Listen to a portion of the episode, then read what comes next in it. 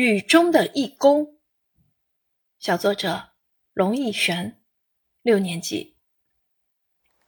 早上我打开门，哇，好大的雨啊！雨夹杂着雾，白茫茫一片，整个世界都被吞没了。我走在上学的路上，耳边充斥着汽车的喇叭声和自行车的铃声。雨越下越大，雨水就像水帘子一样挂在了我的伞上。为了不让自己淋湿，我只能缓慢前行。好不容易走到十字路口，我的脚刚跨上斑马线，一辆车突然冲我按喇叭，刺耳的喇叭声把我和后面的同学吓了一大跳。我的脚情不自禁地弹了回来，退回人行道。怎么办呢？我茫然了。这时，一个穿着红色制服的义工挥着小旗子走了过来。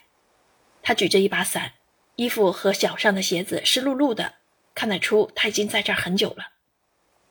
这个义工挥动着小旗子，指挥汽车先走，然后用小旗子将斑马线和汽车隔开，这让我有了一种莫名的安全感。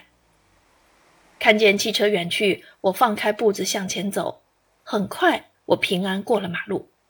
回头一望，刚才那位义工已经消失在了雨中。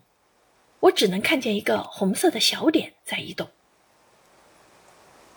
我继续朝学校方向走去，发现路口有许多同样的红色身影。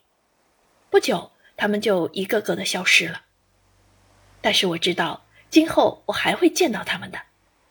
在深圳，在全国各地都能看到这些红色的小点。